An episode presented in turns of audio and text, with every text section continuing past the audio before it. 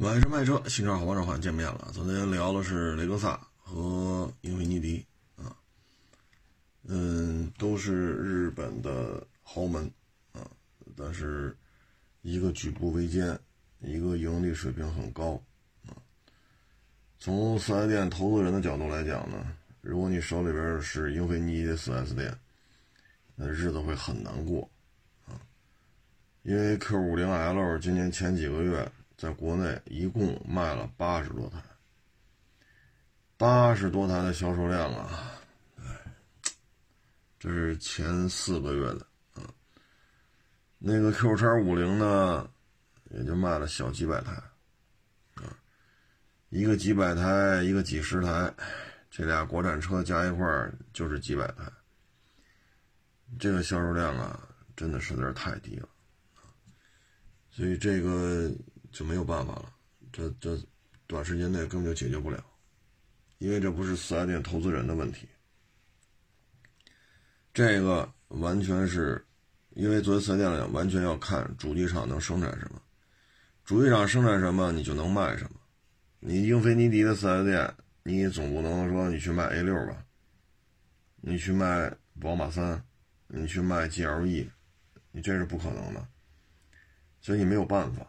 你投资一个亿，一点五个亿，然后就这么个产品线，真的是没有办法。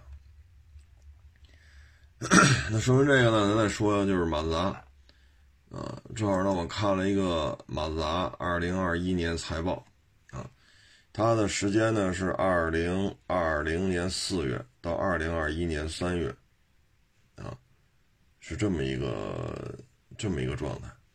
十二个月，它不是说一月到十二月啊，它是二零二零年四月到二零二一年三月。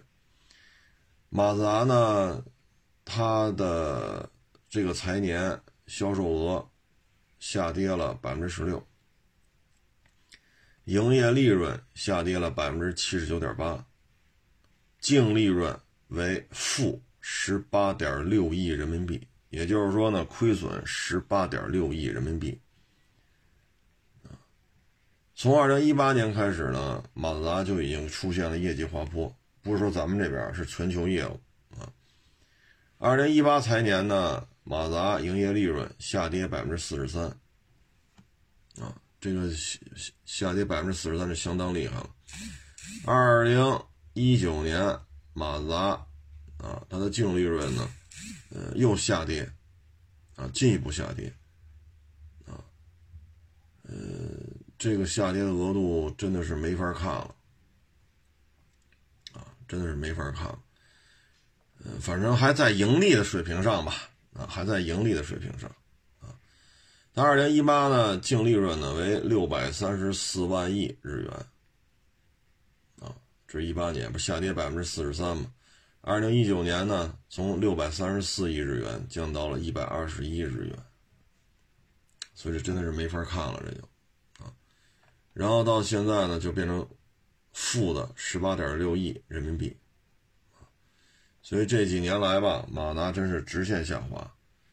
它现在呢，整个销售量吧，二零二一年财年全球销量下降百分之九点三，啊，也就只卖了一百二十八点七万辆，全球啊，一百二十八点七万辆。咱们昨天说的日产。你像东风日产，去年还卖了一百零几万辆，仅仅是在咱们国家啊，而马达全球只卖了一百二十八，啊，它呢在日本本土呢，二零就是刚才说这个财年这个周期啊，在日本本土下降了百分之十二点九，啊，在欧洲下降了百分之三十二点三，啊，它本土都下降十二点九，这相当厉害。在全球范围内吧，销量增加的只有两个地方，北美增加了一点六，中国市场增加了七点八，啊，七点八一点六，日本本土下降十二点九，欧洲下降三十二点三，所以整体看吧，它的销量还是呈现出继续下滑这个趋势，很难拉起来，啊，因为什么呢？现在马达轿车产品线也很单薄。SUV 产品线也很淡薄，你比如说 MPV 还有吗？马八、马五没有了啊，不是说今年刚没有的，很早之前就没有了。所以 MPV 这个系列没它什么事儿啊。然后呢，你再看这个轿车，现在它的顶级产品只到 B 级轿车，再往上没有了。阿特兹就是它现在轿车当中。在国内啊，我们能看到的一个高端品牌，啊，就是最大个的，所以这就很尴尬了。而阿特兹在国内生产了很多年了，啊，同时代的雅八换雅九，雅九换雅十，雅十都要出中期改款了，阿特兹还跟那扛着呢。再加上各种投诉，啊，这个质量方面的控制也不是太理想。SUV 呢？你像 C 叉四，这后排，好家伙，这车是没上市吧？那会儿我就开来着。我说这后排怎么坐呀？顶天立地的，膝盖顶着前排，脑袋顶着车顶。我这车怎么坐呀？确实开起来很灵动，啊，操控性很好，但是胎噪高，后排空间实在是太小了。这就相当于一个两厢的那个昂克赛拉，然后加高了之后，底盘得加高一点嘛，但是车身高度没有同比例增加，所以感觉后排还不如昂克赛拉呢。啊，这个你像 C 叉五也是，轴距不老短，但是在轴距相当的前提下。很多 SUV 的后排都比它大，而且 C 叉五也没有什么改款的动静，阿特兹也没有什么改款的动静。你像那昂克赛拉那压燃版，压燃版卖到什么价位了？哎，你像 A 三现在优惠这么老高，所以你这昂克赛拉，你包括北奔的 A 幺八零 L。对吧？你包括奥迪 A 三这些车型打完折扣之后，实际的裸车价，你说你昂克赛拉怎么卖？啊，那这个整个这个产品线现在感觉这二年吧，可能马达现在不是丰田把它的股份买了很多吗？可能也就是一门心思，我就倒腾六缸后驱加轿车平台了，没什么想法了。在国内呢，也没有什么新产品，啊，你特别是一马，就俩车，一阿特兹一 C 叉四，你让人家怎么活？说你也开八千平米店面，我也开八千平米店面。假如说我卖的是日产，我这展厅里乌泱乌泱摆一大堆，您那展厅里就俩车。C 叉四算新点的，我那次开应该是一六年的事儿，一六年到今儿了，你这车也不能算新款车了，对吧？阿特兹就更老了，所以你作为八千平米店面怎么办？那我要是日产经销商呢？轩逸、天籁，对吧？老奇骏、新奇新奇骏、逍客。然后花搭着再摆几个什么楼兰呀、蓝鸟啊，啊老骐达呀，我这展厅里最起码我一百摆一大堆呀。你说，最起码向上来一看，轿车有几个，SUV 有几个，人他还能看看。所以真的是把中国的这些一马的经销商给坑了，太不负责任了啊！反正我这边有了丰田这大东家。我抱了一大粗腿，我只要把六缸后驱啊，我只要把这个平台怼出来，我就算 OK 了。老大分配的活我干完了，那绝对老大不能让我饿死，是不是这么个道理？但是你这么长时间没有新产品，你作为经销商怎么办？唉，所以将来说马达有朝一日说要卷土重来，说再招商。就以他现在这状态，哪个投资人说愿意投个七八千万、上亿的开家马达的店？你包括现在进口现代也是，你进口现代，你当初三四年前吧，你把进口现代单独成销售体系嘛，你把这些经销商都给坑了，说停止供货就停止供货，这些经销商怎么办？你不给人供货了，那这经销商呢？几千万的店面投资进去了，干不了了，没车可卖了。是北京现在是把你韩国现在所有车都生产了吗？不是。那你现在，你像他又开始卷土重来，啊，卷土重来之后，你说你再忽悠人家，让人再重新建店，谁搭理他呀？现在你看，一个是帕里斯蒂，一个是叫什么来着？吉恩斯是吧？吉恩斯又叫吉恩赛斯啊，吉恩斯。有 SUV，有轿车，啊，这轿车跟奔驰 S 差不多了，车身长度超过五米二了，轴距三米一六，这可不是一小车了。那你现在你怎么办？你只能从北京现代经销商里边进行一个筛选，你没有别的办法。你说他有没有其他的车？还有啊。你包括 MPV，啊，包括帕里斯蒂，包括这吉恩斯，啊，但是当然了，还有那些小跑车什么的，啊，可能还有一些皮卡什么的，这些车型你要想弄进来，敛吧敛吧，摆个四五个品类，五六个品类是可以摆出来的。因为北京，北京现在生产的车毕竟有限，韩国现在生产车很大，韩国现在在海外的体量呢。就是长城加吉利，加上比亚迪，从产量来讲，也不是韩国现在的对手，啊，所以它是一个非常有规模的这么一个主机厂。但是你对于国内的经销商是这种态度，那你现在说弄帕里斯蒂，你就自己找去吧。吉恩斯，你吉恩斯引进的话，你说帕里斯蒂还行是吧？三十万左右，你跟这个北京现代生产的这些车搅在一块儿，还没有太大的差距。那你这个跟奔驰 S 一个档次的吉恩斯，啊，你怎么弄？你这店面不得重新装饰啊？而且吉恩斯还有 SUV，你你怎么放？你这边摆伊兰特，那边摆一个 i 叉三五，这边摆一 i 叉二五，几万的十几万的，所以这就是当初啊，没有善待国内的经销商，现在咱就忽悠去，谁跟你玩？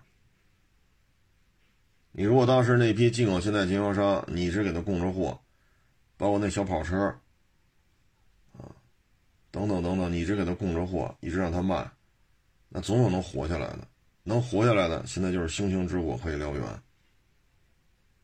但是现在做不到，说帕累斯蒂好办，你像这个大几十万。或者说上百万，按照配置不同吧，价格不同。你看这杰恩斯你怎么卖啊？您说是不是？商标都不一样，大家都知道这是韩国现代的车，但你商标不一样，你这定位是豪华，所以这有些时候这就是 主机厂啊，太不拿投资人当回事儿。哎，几千万投进去，说完就完了。这不是说你服务不好啊，啊，你这个经营不诚信呀，啊，你这售后服务水平不行啊，投诉率高啊，跟这没关系。你做的再努力，你做的再勤奋，你做的再认真、再诚信，没有用。人说了，我不要了，进口韩国车我不往中国卖，我就不做进口车了。你这一下就完蛋了。你现在说你再恢复，哎，渠道为王啊！没有渠道，你可怎么办呢？所以这个就是老外嘛，老外对于国内的这种现状吧，我觉得还是有很多。你看啊，就是经销商投资建店面，经销商从厂家拿拿车都是付全款的。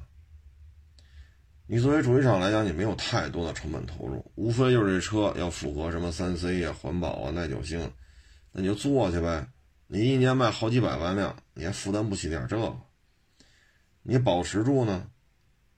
是不是？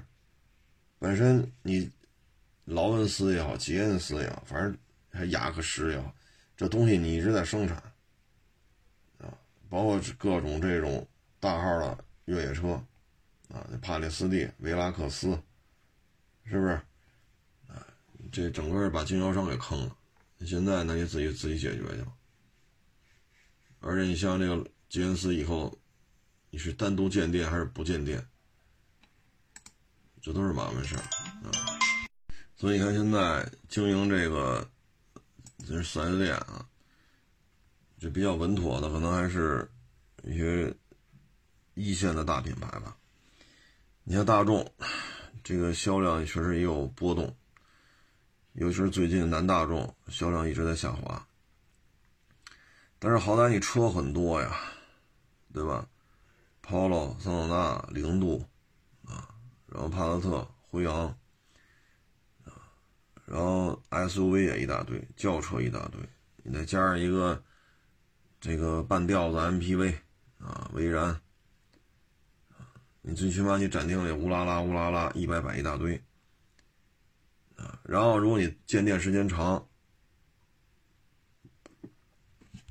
它的存量，比如说续保率，啊，比如说它这个保养的到店率，它有这个庞大的基数，它可以活得很好，啊，盈利是没有问题的。这一点呢，你还体现在你像这不是下滑吗？还有一点就是老别克。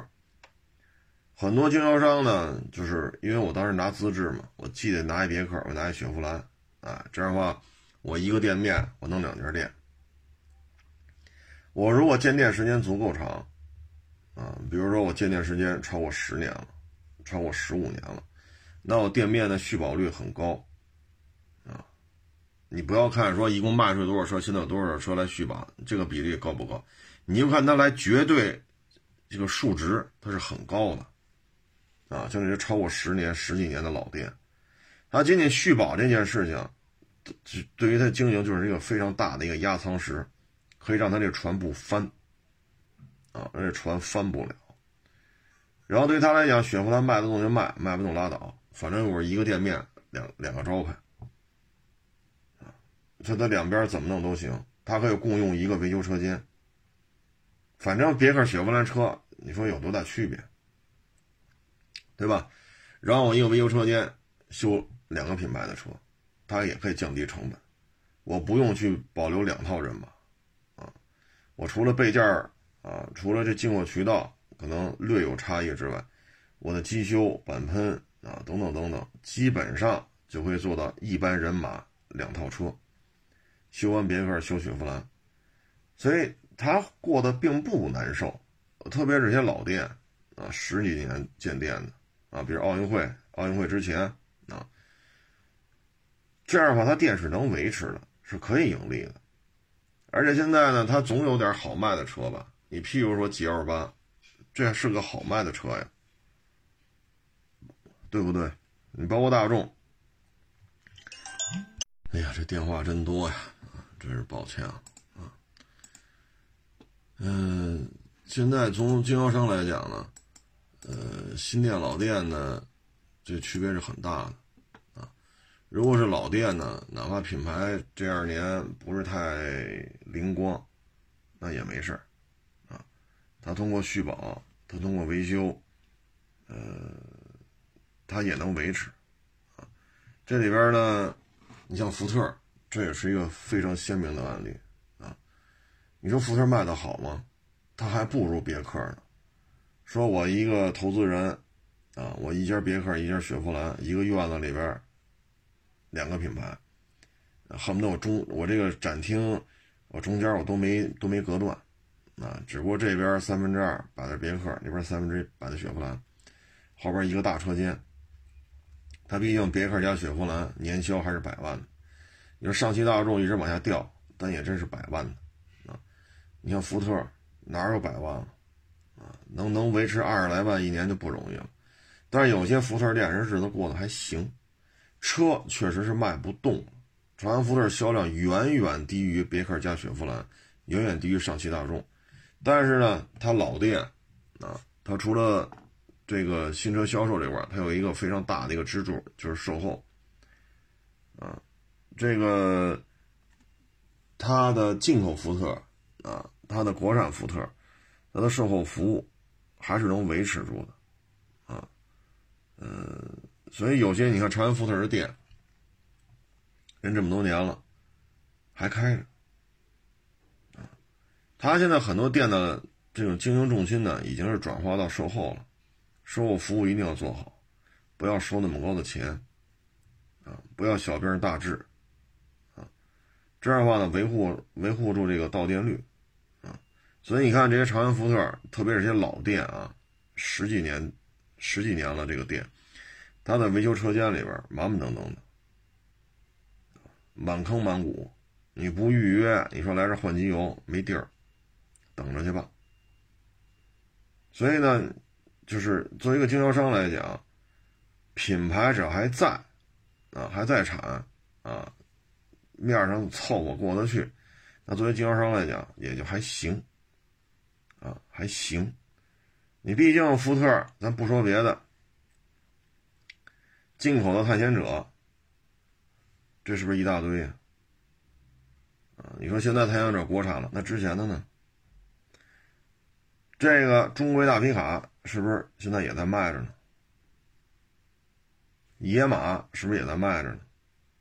那这些车对于长安福特来讲，是不是也是不能说全来吧？那最起码有一部分售后服务的活它是能能接着的，对吧？所以它还是可以的，啊，还是可以的。但是也分啊，不是说所有店都不行，也不是所有店都行，还得看老店。然后位置好，它也是能维持的。但是你像韩国进口现代，啊，你包括像一马，这是真的是很难办。唉，尤其像一马，这车型很少，然后停产这么多年了，啊，曾经走量的车也就是马六了，但马六都停产多少年了？这车残值已经很低了。而且马六这车保养吧，本身是老马六保养也很便宜，啊，也很方便，所以它这些年一直在产车型就很少。它不像福特曾经辉煌过，曾经年销九十六七万辆，它曾经辉煌过，它有庞大的基数在这儿。而一马就没有说一年卖九十六七万辆的时候，没有过。啊然后中间有很长时间断片了，就靠一阿特兹，靠一 C 叉四。说到这个呢，我觉得还有一个，就是当年那个福建奔驰和北奔，啊，当时也是有一些纠纷，啊，就是北奔呢可以卖福奔的，福奔呢不见得能卖北奔的。这对于很多福奔的消费者，这个经销商来讲，也是很难办。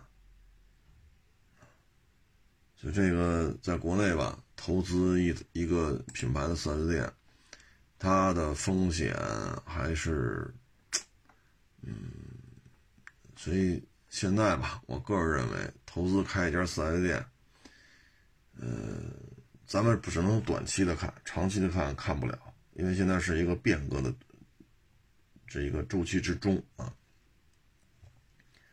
因为现在是由转电嘛，所以。咱长期看，咱看不了，而短期内，丰田、本田，啊，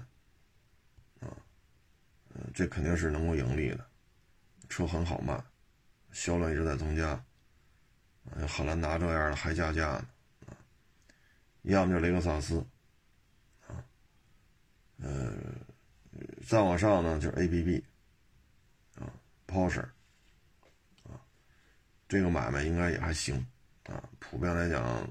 要亏损的话，也确实有难度。只要店别太新，就是那些老店啊，建店超过十年的，啊，位置也不错，这日子过得都不会太差，啊，因为售后这一块就很很挣钱了，啊，特别像奔驰，很多车还加价，迈巴赫加不加，奔驰大 G 加不加，连 GLS 都加价，对吧？嗯，这基本上还都可以。但是你要说大的变革之后，说二零三零年、二零三五年，啊，再过个十年、十几年，这不好说了。当油车转化为纯电，究竟是什么样的一个过程，什么样一个结局，谁也说不好。这里边有太多的变数，所以你现在你说开一家店，以北京这种土地成本，啊，你说你五环边上开一家，每个大几千万办不了。啊，咱先不说丰田呀、本田呀、ABB 呀，咱先不说这些店还有没有相对空闲的一些区域，还允不允许给你一个名额啊？比如北京地区还会不会给你一个广丰的名额？这个咱们不做评判，但仅仅就这个建店成本就太高了啊，这远非嗯怎么说呢？这个成本不像过去了啊，所以。在现在这种情况之下，只能说短期利益了，啊，长期利益不敢看，因为无法预判，你包括像特斯拉这个，其实放特斯拉由盛及衰，这东西你说特斯拉的未来怎么办？这谁也说不好，不停的出事儿，啊，前些日子广东那个撞死的，那是当地的一个，啊。执法机构的一个领导，前两天又撞死一交警，啊，所以有些事情现在就是怎么就他们家车老出现这种直不瞪眼的就就撞上去了，啊，一起又一起，包括前面咱们节目当中说的海南那家特斯拉，消费者说刹车失灵刹不住，那四 S 店说我开开看，四 S 店一开吧唧撞了。也刹不住，那这个车的后台数据要公开啊。四 S 店的人开都刹不住，在你四 S 店这个道路，四 S 店的人来开，你不能说四 S 店的人不懂车吧？你不能说四 S 店的人对四 S 店的道路不熟悉吧？然后这车就刹不住，呱唧就撞了。这些问题就越越闹越越大，越闹越厉害。咱先不说未来会怎样，反正现在特斯拉。这个市场的口碑风评急转直下，因为一而再，再而三，三三而四，四而五，不停的出事所以在这种情况之下呢，你不能说全是人的问题吧？全都是人的问题吗？那像那像海南那辆特斯拉怎么解释？开车的人是你四 S 店的，开车的地段就在你四 S 店里边。那你说你四 S 店的人还需要再培训吗？最后也失控也撞，所以这里边呢，我觉得像电动车、汽油车向电动车转化，它未来的结局谁也预预判不了，预判不了，无法预判。所以你建店就是短期利益，你就得一个短期的规划，三年之内能不能回本？五年之内能不能回本？你说我开开个店铺是吧？传给我们家孩子，传给我孙子，传给我外孙子、外孙女、孙女什么？你想多了。油向电这个转化过程，最终是一个什么结局？谁也预测不了。也许哎牛了是吧？像丰田像纯电转化，也许转完之后丰田依然很火爆，也许丰田就由此走向衰落。这谁也预测不了，啊！至于像特斯拉呢，我觉得现在呢，主要就是第一，它为什么老出事，这是客观存在的。别的品牌也出事儿吗？也出。但像特斯拉这么傲慢的，目前看，也就是也就是它了，啊，绝不妥协呀，消费者加强学习呀，啊，然后这后台数据真是不闹到一定程度了，后台数据绝不公开。你说也是巧了不是？这隔三差五的他就出事，这就是说什么呢？当你们家旗下的车型卖到一定程度的时候，它的这种事故率就开始增加了。现在你怎么洗？你是全都赖人有问题吗？所有的事故都是人的问题，不是车的问题，这已经解释不通了啊！所以一个霸道惯了。强势惯了的企业在这儿折了跟头了，现在就疯传嘛，各种小道消息是准备放弃什么再再建计划，放弃把这建成世界什么出口中心，放弃就放弃吧，也没有什么不可以的。啊，你引进了这么一位，天天跟这吆五喝六的，对吧？我们看到了特斯拉先进的一面，我们也看到了这种外国独资主机厂傲慢的一面。我们都看到了，合资主机厂呢，好歹好歹还有一部分股份在中国的企业里面，它还有一个相互掣肘，啊，说话的时候还得，最起码中外双方得沟通一下，这个谈话怎么谈，怎么接受这个采访。当然，你看到特斯拉这儿就没有底线了，我绝不妥协，之前还赖什么国家电网。让国家电网教育一顿，老实了，啊，然后这要教育消费者，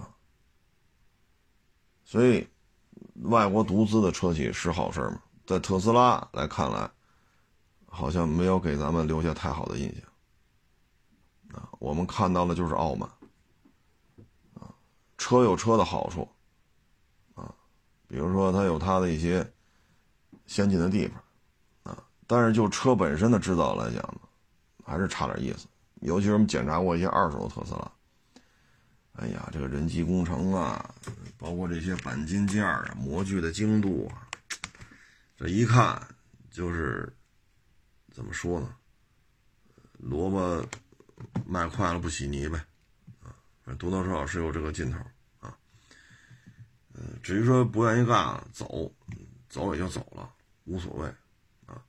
国内的主机厂暴露出来的问题，这个大家已经看得很清楚了。国内主机厂应该怎么努力呢？我相信国内的主机厂心里也清楚。啊，他现在主要的问题是什么呢？第一，强势惯了，现在在这么多案例面前，他不愿意低头，所以他觉得不舒服。这是第一点。第二，他对中国消费者足够的傲慢。所以导致中国消费者、中国媒体对于这个品牌很反感，他不愿意低头，他的绝不妥协。其实潜台词就是什么呀？我生产出来了，我就是最好的，我能在这儿生产，对于你们来讲是福分啊。其实潜台词就是这个。那这东西。呵呵这是谁谁谁谁听得惯你这个呀？这中国也是个大国呀，听你跟这吆五喝六的，所以为什么他这态度，让这种上边的各个职能部门纷纷表态，对他这种态度都是提出批评。这样的话，他这种傲慢的劲头子，他哪受得了？所以现在就放消息嘛，啊，后续建厂不建了，扩张计划不扩了。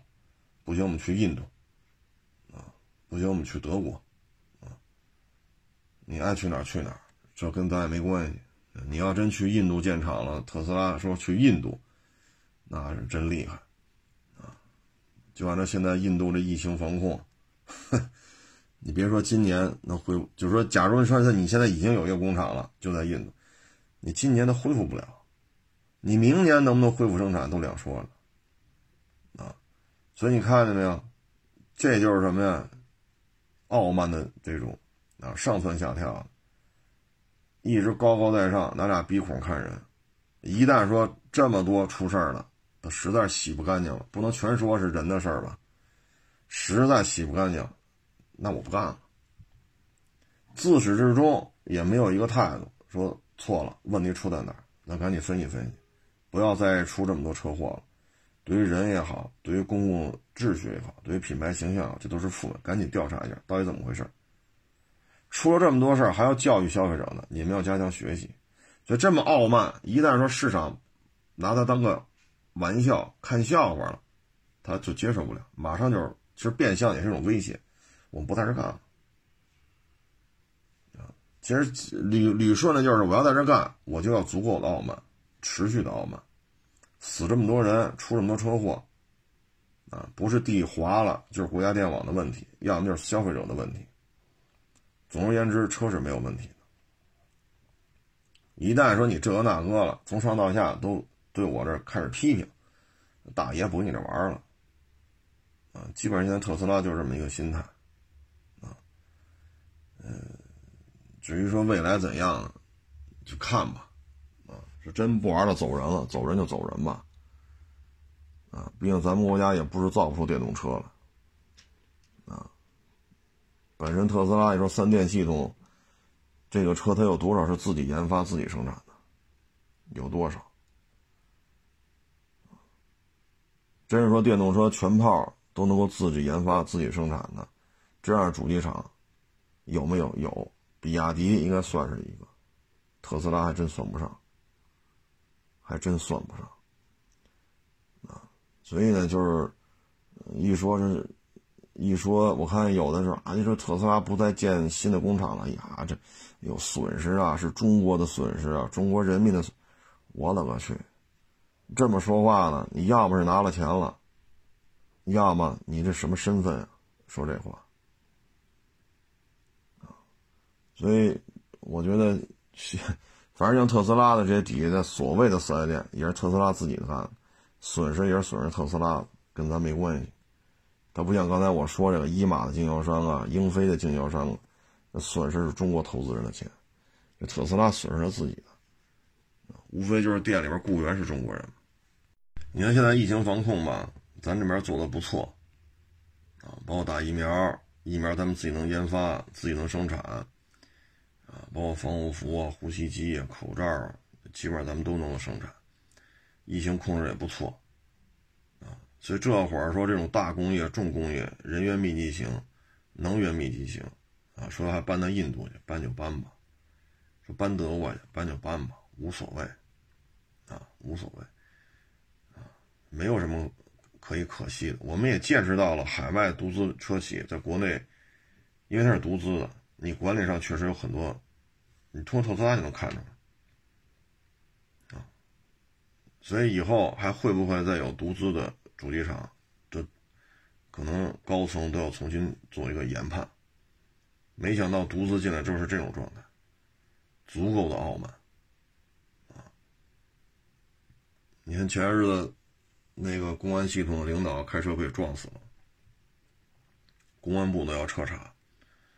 前两天又撞死一交警啊，一起又一起，所以不。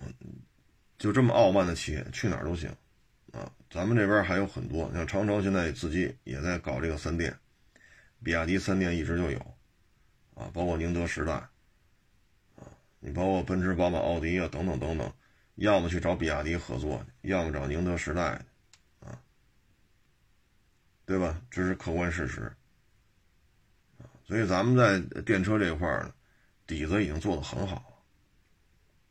所以这些 A B B 呀，包括其他的主机厂都要找咱们，要么宁德时代电池供应商，要么比亚迪。像丰田的电动车都交给比亚迪去代工了。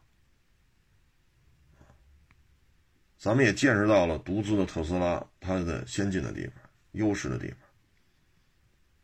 咱们也看到了独资的这种企业这种心态是一个什么样状态，是挺好，啊，挺好。呃，它的引进呢，它也不会说明天就不生产了，它还会继续生产的。毕竟电，毕竟厂，毕竟生产线都已经建成了，毕竟还有一个销量还不错的销量，所以它的存在，鲶鱼效应，客观的讲已经实现了，已经实现了啊。它的引引进对于国内电动车的相关配套、相关周边，也是一个重新洗牌的过程。啊所以它的作用都已经达到了，啊，至于说不愿干，不愿干你可以不干，啊，这个没有什么，没有什么可惋惜的，这有什么可惋惜的？没有特斯拉，中国汽车工业就崩塌了；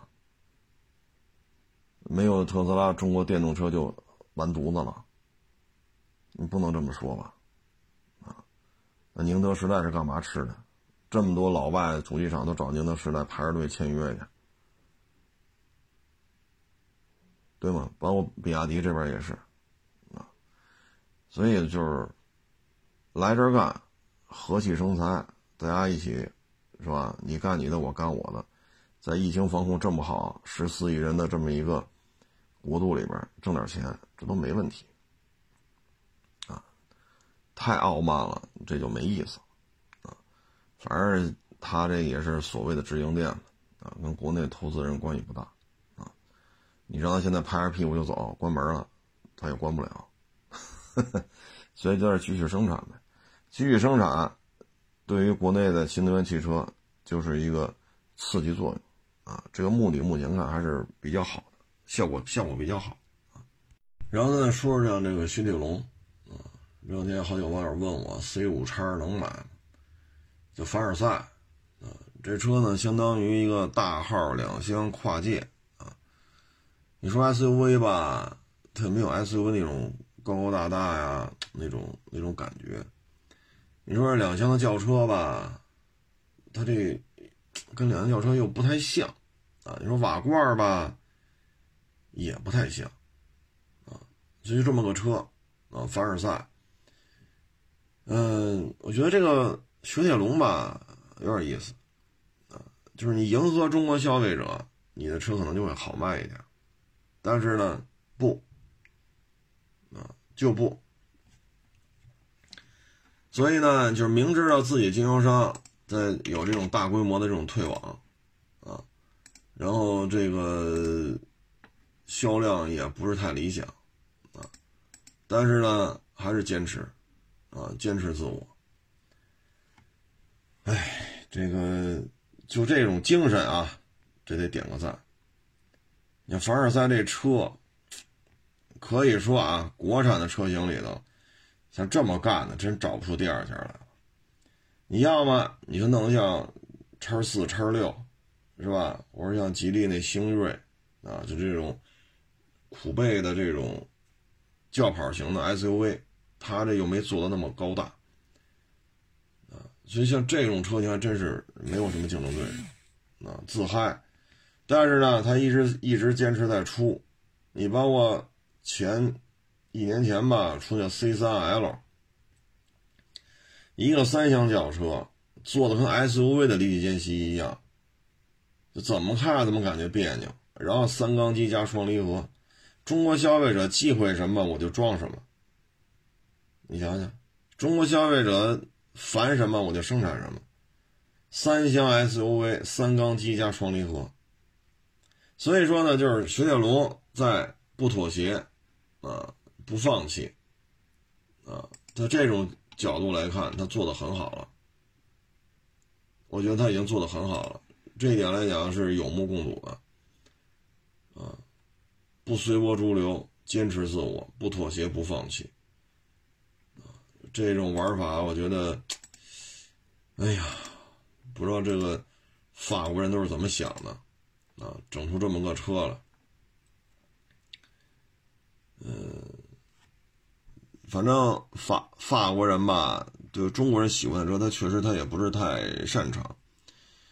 你像探险者，啊，你像航海家、飞行家，啊，嗯，你包括像这汉兰达，啊，像途昂，这种车呢，他也做不出来。五零零八 C 五天翼，这就是上限了，再大没有。啊，但是在中国呢，喜欢以大为美，啊，他这确实做不出来。你说玩混动吧，不太擅长，所以他这个呢，既然我做不了大 SUV，啊，那我就坚持自我。所以你看，现在法国来讲，我就出这个凡尔赛，啊，反正现在呢，国内吧，当成了一个生产基地。啊，C 五叉这种车呢，可能是觉得咱这边工业配套，呃，然后整个社会面比较稳定，呃，生产成本啊等等等等吧，都觉得可能在其他地区生产不如在这儿。就像 C 五叉呢，这就属于搂草打兔子啊，搁你这卖呢也也是卖，拉到欧洲卖的也是卖，哎，所以卖得动卖不动就不操心了啊，所以他们相中了咱们。湖北啊，这一比较成熟比较完善，包括整个咱们国家的这种比较成熟、比较完善的工业配套体系啊。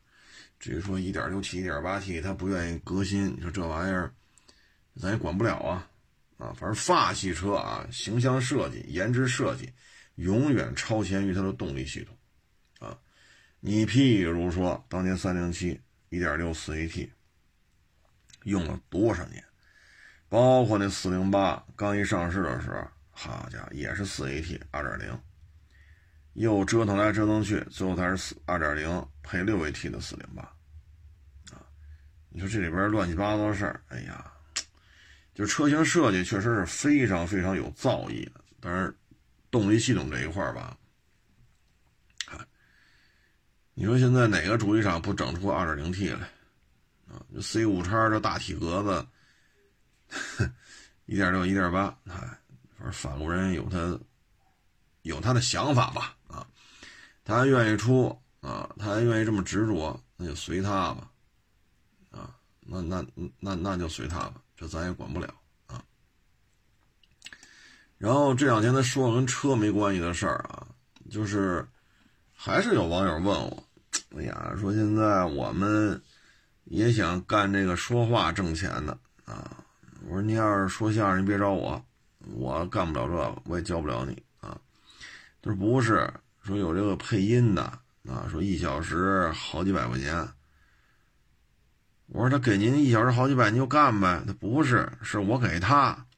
哎呀，我让你给他配音去，一小时你还给他好几百块钱。他说不是，是教我配音，一小时好几百。我说拉倒吧。啊首先呢，说做配音这个啊，你的声音的音色、音质必须要自己的特点啊。你的声音一张嘴一说出来，打一下就有非常高的辨识度。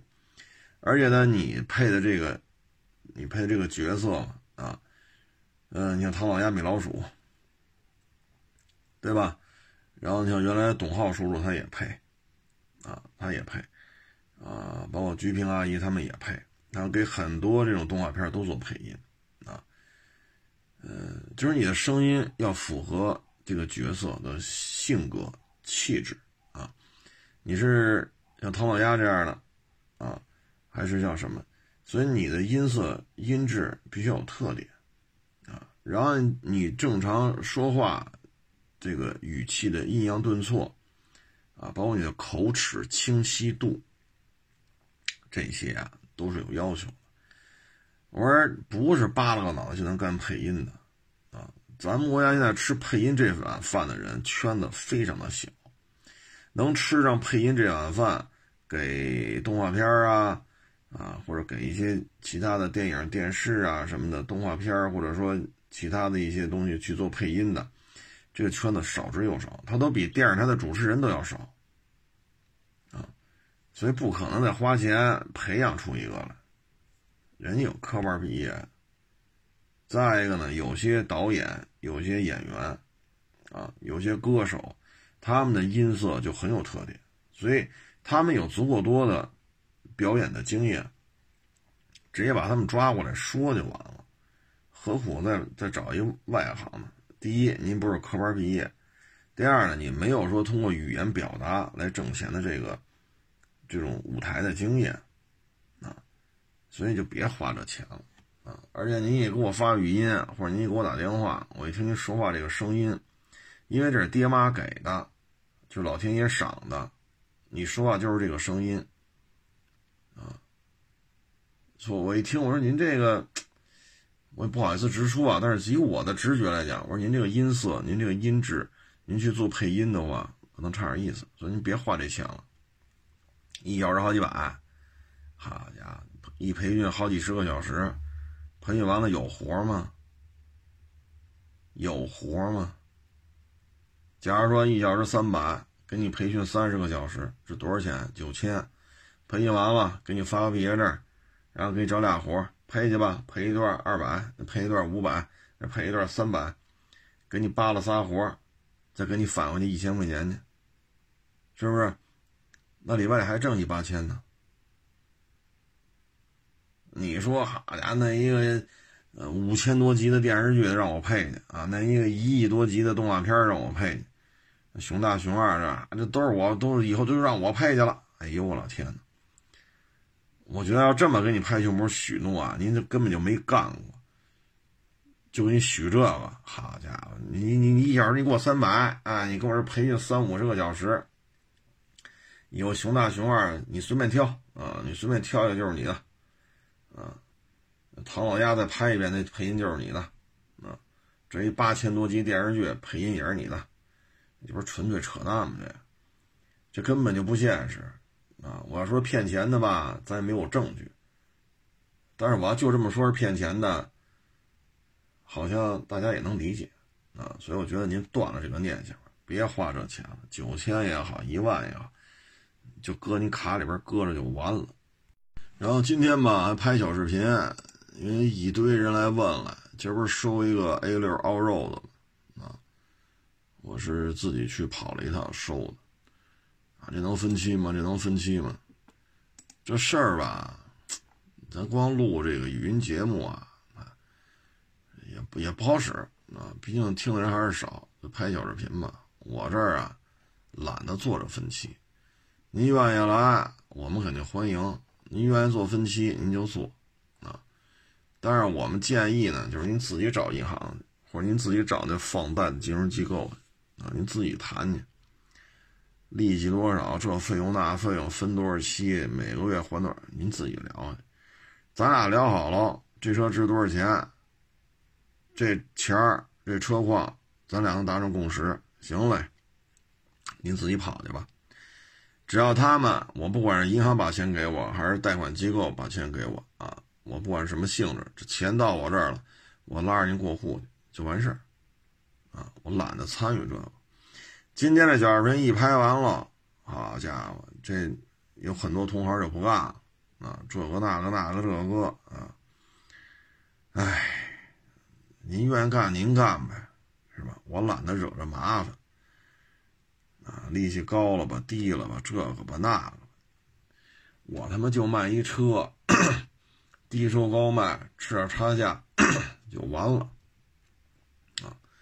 何苦呢？操这心呢？啊所以我这就直接拍小视频。您愿意找贷款，你自己找去，给银行打电话，啊，给你们当地的小贷公司打电话，啊，给你们当地的金融机构打电话，啊，总能找着吧，对吧？你跟他聊，这车啊多少钱，什么车况，咱俩聊好了，就是他了，行嘞，钱到我卡里，我拉你过户就完了。我可不不爱参与这。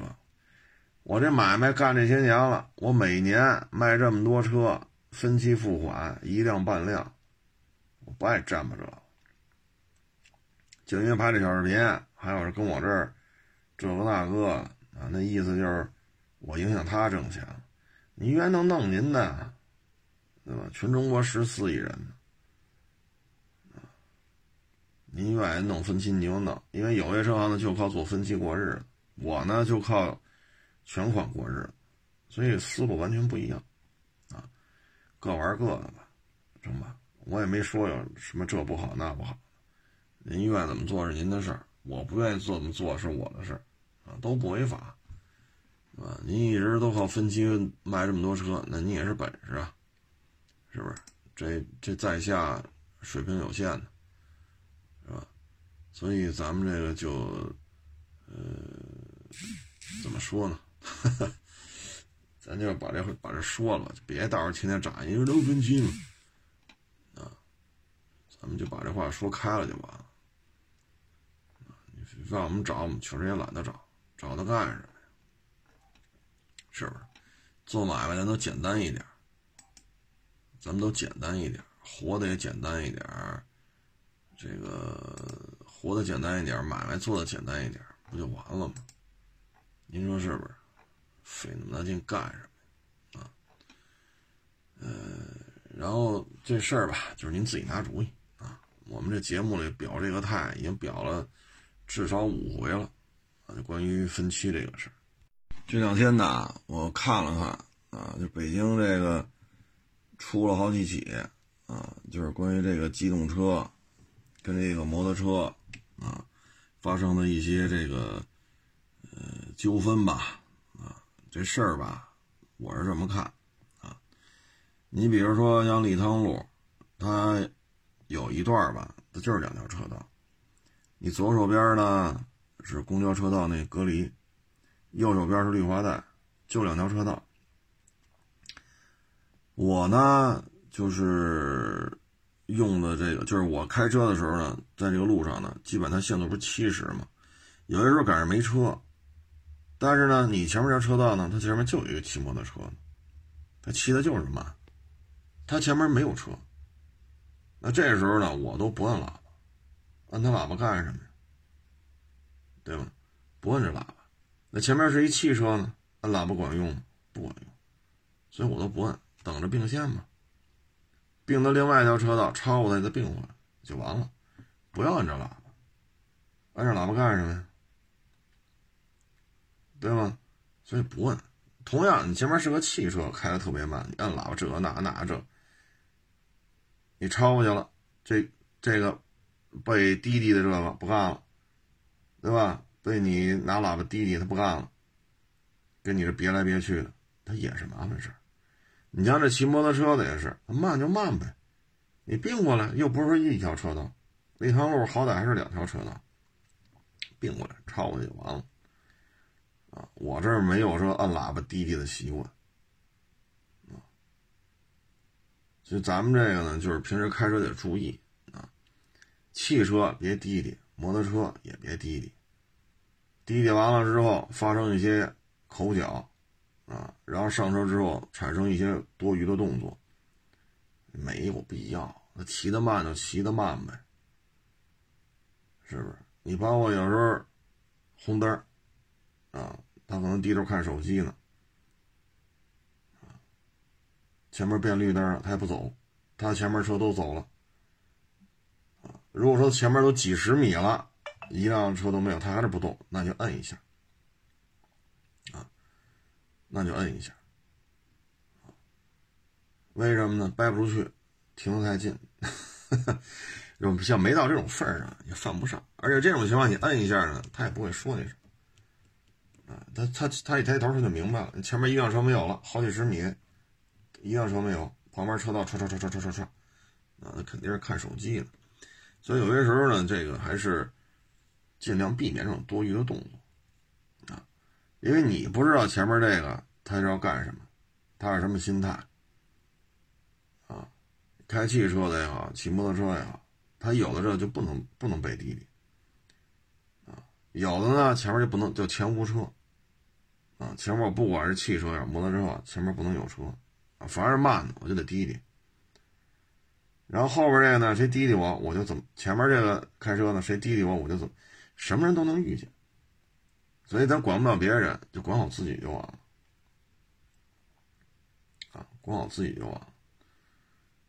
嗯，这里边呢，反正不出事儿，啊，你说包括那并线似的，你让他并呗，你并进来了，耽误我挣钱吗？不耽误，我他妈谁都别并我前头了，谁并着别压的。这跟你挣钱挣多少有关系吗？你全给别出去，从你们家开到单位几十公里，一辆车都没从你前面并进来，你多牛逼？那你能多挣钱吗？跟这没关系，没道理啊！所以有时候开车就是，您愿意并您就并，是不是？踩一脚，收点油，并就并呗，并完拉倒，是不是？你让不让他并？这堵车他也这样啊，啊，像有些人呢，可能就是一个心态的问题，啊，这个只要是机动车，不论是几个轱辘的，不论多大排量的，不论多少钱的，啊，说几千块钱的、几几万的、几十万的、几百万的，啊，他都有这心态失衡的。你包括去年吧，那劳斯，那不是压实线从应急车道压实线往里并吗？人家正常车道，右侧车道没让他并，好，这劳斯就不干了，急刹车别了这那，最后怎么办？去溜。那这劳斯你总不能说是个破车吧？然后又怎么样？啊，什么人都有，这跟高低贵贱，说这车几千的、几万、几十万、几百万的，跟这没关系啊。所以呢，就是他不让你病，那不让病就不病呗。啊，那你跟他较什么劲呢？你不让病就不病了。您先走，我跟您后头再病，对吧？咱也打灯了，咱也就客客气气的呗。啊总有让咱进去的，别就别就别这么较劲呗。那不让不让，你按喇叭低的，别这那那这，最后吵吵吧。你一嘴我一嘴，那就那就叨叨去吧。最后能怎样？谁他妈也别走，吵吵吧。这回就都挣着钱了，是吧？啊，你再带个他他他他他再带个记录仪。是扬眉吐气了，还是给他拘留了，啊，还是怎么怎么地了，啊？其实有些时候，你去派出所也好，你去交通队也好，你去的多了，你会发现，我给大家举个例子啊，我给大家举一例子，这是很多年前了，北京发的一个案子，很多年前了，是一什么案子呢？在地下车库。啊，开一大奔，啊，我记得是一大奔啊，好多年前的一个案子。然后呢，他从地库里边开车，啊，前面一男的呀，抱着一个小孩很小，啊，很小，也一两岁。他呢，嫌人走的慢，啪啪啪就摁喇叭，那小孩一下吓哭了，然后男的呢，就靠边啊，吵吵两句。这大奔没搭上，直接开走了。但你你车还得回来呀，回来之后，这男的不是被滴滴了吗？就把这大奔给划了，划了调监控吧，这男的给拘了。这一拘留，才发现这男的是一个学医的大学生，刚毕业，刚考下医师资格来参加工作，在一个大医院，这一下废了，这辈子干不了医生了。然后呢，那记者就来采访了，啊，划车那个咱就不说了，就问这大奔这车主，说你们这纠纷是怎么产生的？他划我车呀，是划你车之前呢，走道慢呀，我按喇叭呀，让他躲开啊，是，现在一个大学毕业生，就因为刚就刚参加工作啊，当然学医时间长啊，学医时不是四年毕业的。说这刚有孩子，刚考下医师资格证书了，刚参加工作，小孩这么小，拘留了，这辈子干不了医生了。您现在觉得解气吗？那记者就问那个奔驰车主嘛，那车主一下就愣这儿了。他说：“您这四十多五十了，对吧？您这事业有成，这么大一奔驰都开上了，他这辈子毁了。他划我车呀，是划你车之前呢。”他走道慢啊，那你怎么做的？按喇叭呀，然后把小孩吓哭了，对吗？现在您觉得解气吗？那开奔驰的不说话了啊。其实有些时候，你不论是汽车对汽车、摩托车对汽车、汽车对摩托车，最后纠纷来纠纷去，拘留了，痛快了。他要什么事业编、公务编，开除，没有退休金了，开除了，痛快了。你把他拍下来，怎么着？押拘留了，高兴吗？高兴。你得到什么了？归了归齐，就是你并线我不让，我并线你不让，归了归齐就这点事儿，你就闹吧。啊拘留他，现在大家都知道，只要别车，恶意别车，扰乱公共秩序就能拘留。现在大家都知道，那就较劲吧，斗气儿吧，谁拍了证据对自己有利，对方就倒霉。那最终是解决什么问题了？对方进了监狱了，你高兴吗？你是不是外边摆一桌去？最终你解决什么问题？原来我说过这问题，就是我就不让你别进来，凭什么让你并进来？谁并进来我撞丫呢？谁并进来我我追追到前面，我一脚急刹车给他别了，这那这我骂他这。我原来说这问题，我要这么开车，我石景山都开不出去，警察就找我了，对吗？你这么开，你石景山开不出去，警察就找你了。是只要并线就撞他，撞完了你还想走，走不了了吧？谁并进来了？好嘞，旁边掰过去，我操！一脚急刹车，我给他剁死！孙子，要不你撞我，这个那那这，那您这班还上吗？还上？所以有些时候呢，就是甭管是汽车对汽车，摩托车对汽车，汽车对摩托车，需要是一个平常心。他不不让你不让你不让，我减速，我等下一辆，看人愿不愿踩脚刹车让我并进来。总有那好心的司机愿意让我并进来，就完了。踩一脚，让一下，不耽误涨工资，不耽误发奖金，不耽误挣钱。最后，这这现在这个，因为大家都知道什么样能让能让对方进去。啊快乐吗？你放心，等他冷静下来，进去的肯定是后悔了。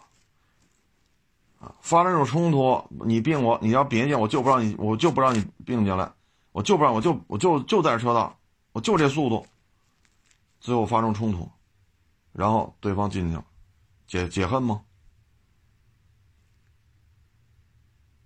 解不解恨？解不解恨？啊，所以你的注意力在哪儿？你的注意力是平平安安的上班去，平平安安把家还，啊，不要这个那个，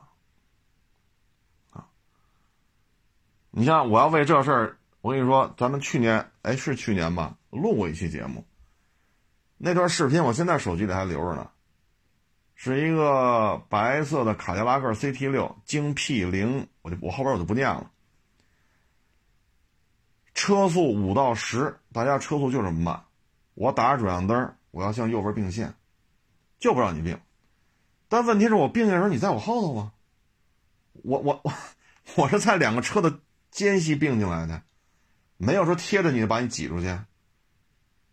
哎，你说并进来了吧？不干了，追上来从右边车道。砸我车，砸我反光镜，掰我反光镜，砸椅子板，砸门，我全程都录下来了。生往里别，成嘞，我减速，你别吧。我已经在车道里行驶了，还要怎么弄，而且他是压着线过来的。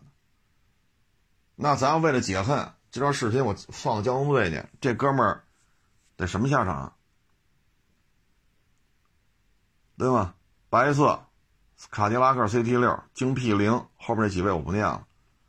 这段视频交到警察手里边，这哥们儿得什么下场？